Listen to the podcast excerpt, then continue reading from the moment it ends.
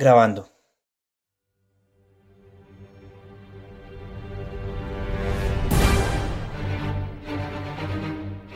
Aquí comienza la banda del cómic. Abrochen sus cinturones. Y preparen sus oídos para la mayor descarga de contenidos. Y mamadera de gallo. ¿Qué? Sí, mamadera de gallo.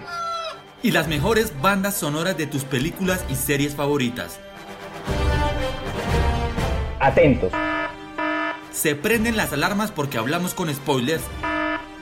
Y analizamos el pasado, futuro, presente del mundo geek. Bienvenidos al mejor toque de su vida. Bienvenidos, a la banda del cómic.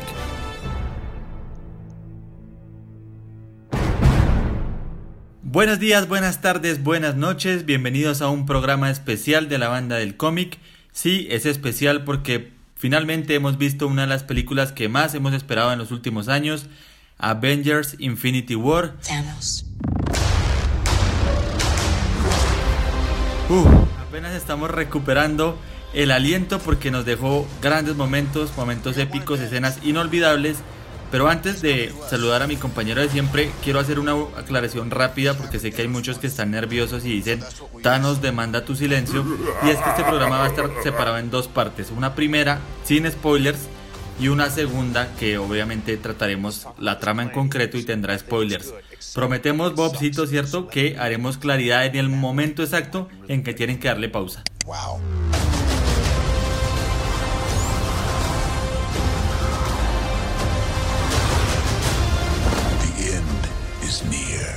Completamente, Carlitos.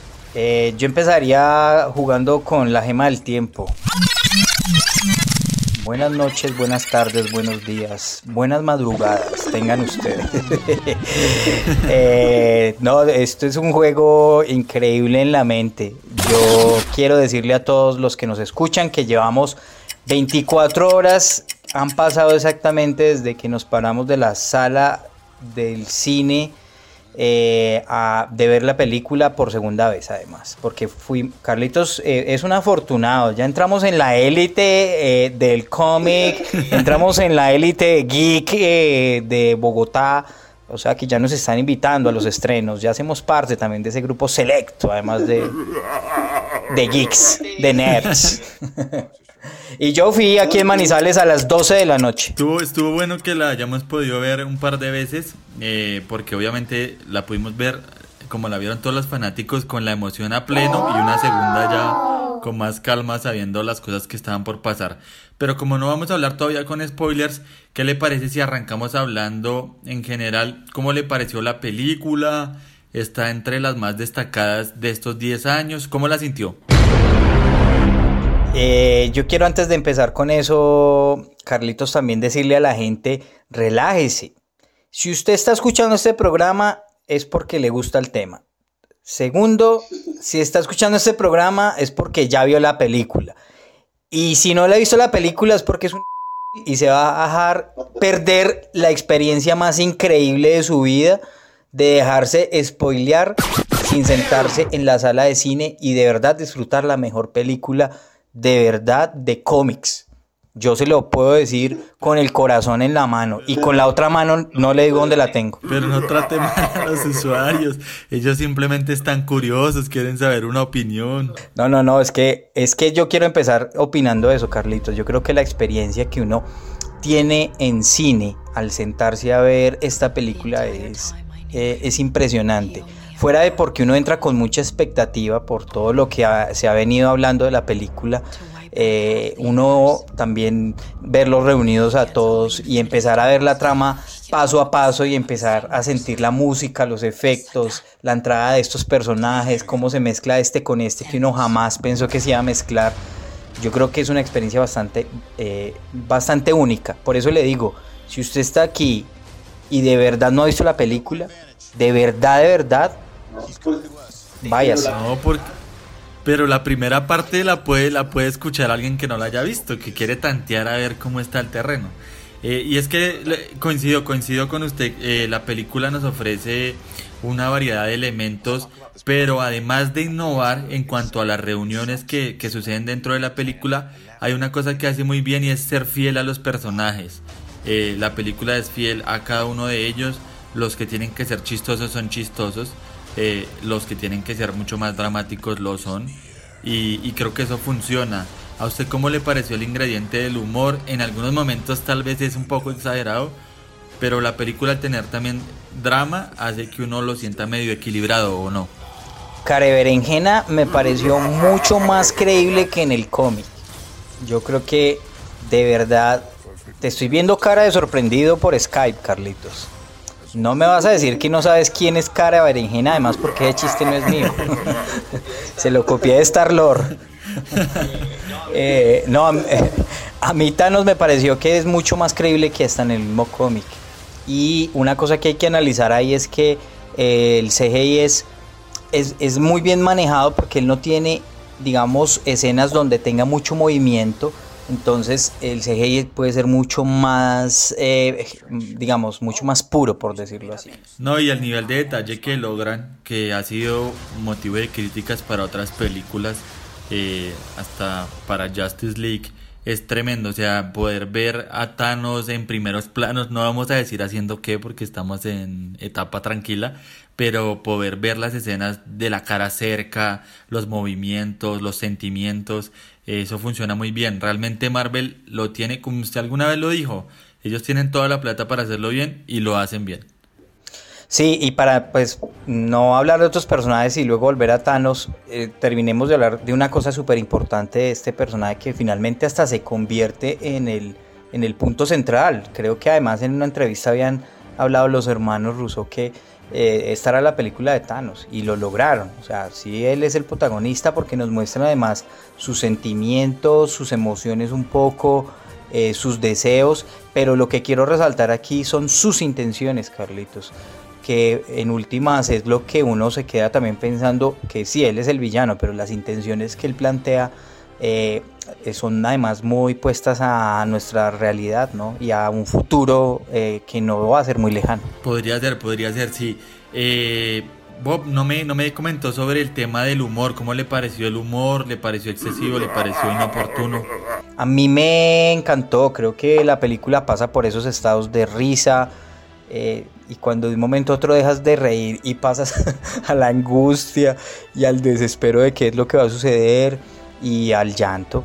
Yo en la, en la primera no, pero en la segunda eh, al lado mío había una chica llorando en un momento que más adelante en el ah, ah, ah, lo vamos a hablar. Y lo otro creo que, que vale la pena resaltar también es el tema de las gemas y cómo le muestran al televidente el poder de las gemas. Ese me parece un punto clave de la película porque hay personas que han visto las películas de Marvel y aún así no entienden el tema de las gemas.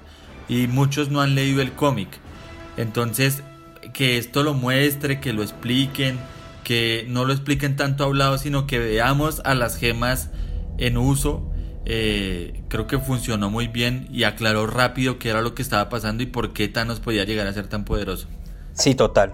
Además, el inicio de la película es así, eh, con una contextualización de las gemas en dos minutos, no, ni en dos, yo creo que en un minuto eh, las cuenta, no voy a decir el personaje, pues cuenta que, que, que, cada gema para qué sirve. Entonces uno ya como que de entrada dice, ah, ok, también te sirve para refrescar ahí, para el que la tenía, de pronto tenía alguna dudita.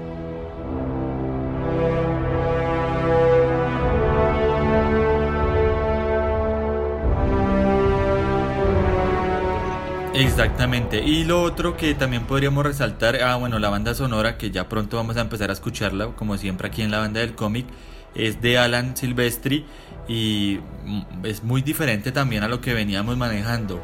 Hay, hay, hay momentos en que es bastante tensionante, que hay depresión, que hay tristeza, eh, que se siente en esa banda sonora y eso creo que funciona también bastante bien en cuanto al aspecto musical. Las batallas, ¿cómo le parecieron las batallas sin hablar específicamente de ellas? Eh, interesantes, intensas. Hay una primera batalla al inicio, pues que mm, deja muy mal parado, digamos, a, nuestros a nuestros héroes. Pues yo no creo que esté spoileando que obviamente el poder de Thanos es sobrenatural y que todos están preocupados porque no solo uno lo puede derrotar, lo que significa de que pues obviamente en el enfrentamiento cuerpo a cuerpo, en la batalla de puños, pues obviamente no les va muy bien a muchos. Eh, y luego vemos una batalla ya de, la Orden Oscura, también muy muy chévere, Carlitos. Esa eh, me, gustó muchísimo ese, ese enfrentamiento con la Orden Oscura. ¿A usted le gustó? Sí, la Orden Oscura, hay un personaje en particular que me gustó mucho, que lo voy a decir ahorita cuando podamos hablar tranquilamente, sin, con spoilers, eh, pero sí, y hubo otros que me parecieron más bien como flojos. Eh, pero sí, las escenas de acción son bastante buenas y son muy variadas. Eh, de acuerdo también con los personajes, con las habilidades de cada uno.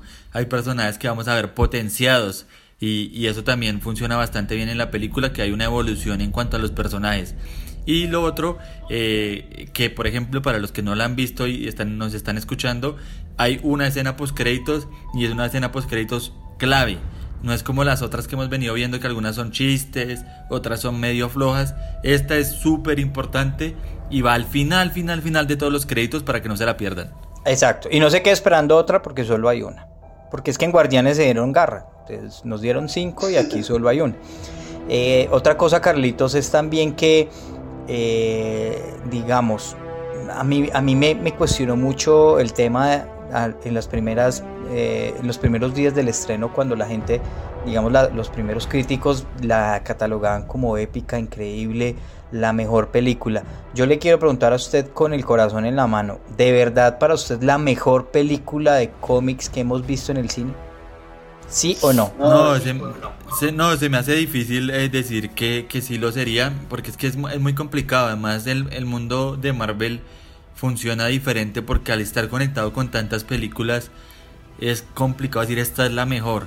Y compararla ya con otras películas de superhéroes es todavía más difícil. Así que, pero sí creo que es un gran logro. Eh, de hecho, aventurarse a utilizar todos los personajes en una misma película y hacerlo bien porque la película es buena. Tal vez no lo hemos dejado tan claro, pero la película es muy buena. Eh, es un triunfo y un éxito total. Y lo peor de todo es que la película eh, nos deja antojados, no quiero hacer spoiler, hasta el 2019, mayo de 2019 vamos a tener que esperar la, la que le sigue y, y van a darse cuenta que vamos a quedar con mucha ansiedad cuando la vean. Completamente completamente. Es más, cuando termina, yo miré al lado y dije como, ¿qué pasó aquí? ¿Ya?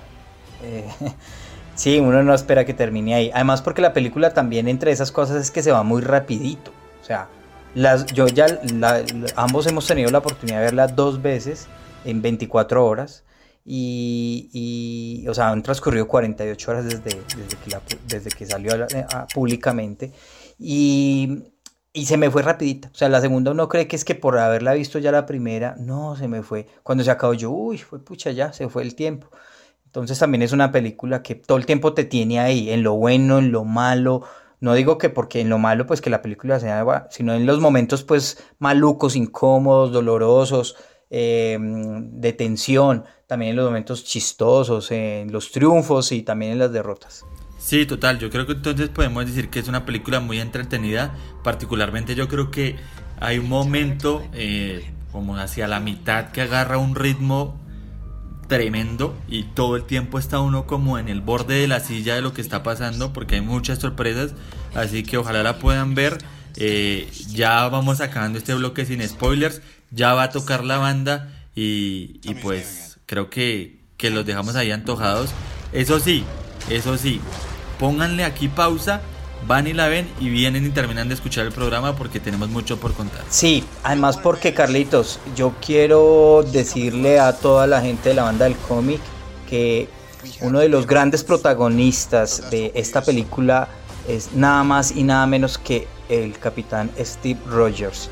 Sí, el que era el Capitán América es un personaje clave en esta entrega de la película de los Vengadores, pero lo más clave es que tiene una orden para todos nosotros. Amigos Radio Escuchas de la banda del cómic, soy el Capitán América Steve Rogers y les ordeno, como capitán suyo que soy, que escuchen a mis amigos de la banda del cómic. Soy el Capitán América Steve Rogers. Entiendan la referencia. ¿Se la escuchó o no? Dilas pues, Carlitos. Claro, claro, hay que hacerle, hay que hacerle caso al Capitán América. Ya saben qué pasa si no. En exclusiva. ¿Usted qué crees? Que nosotros ya nos, yo le dije, nosotros ya nos codeamos con la crema innata del mundo geek. Oiga, por cierto, hay que hacerle, hagámosle referencia a que la gente vaya a escuchar la entrevista que le hicimos a Pepe Toño Macías, la voz del Capitán América de Deadpool. Fue una entrevista bastante interesante y el bastante lo tengo muy pegado. Así que vayan a escucharla, que ahí están nuestros canales en Spotify, en Apple, Podcast y en Audioboom. Exactamente, bueno, y como ustedes ya tenemos muchos invitados, entre ellos también los Guardianes de la Galaxia, así que para despedir a los que se van y no quieren spoilers y para recibir a los que ya la vieron y quieren escuchar este programa, vamos a escuchar la canción que introdujo a los Guardianes de la Galaxia en esta película. Y es nada más y nada menos que Rubber Band Man de The Spinners.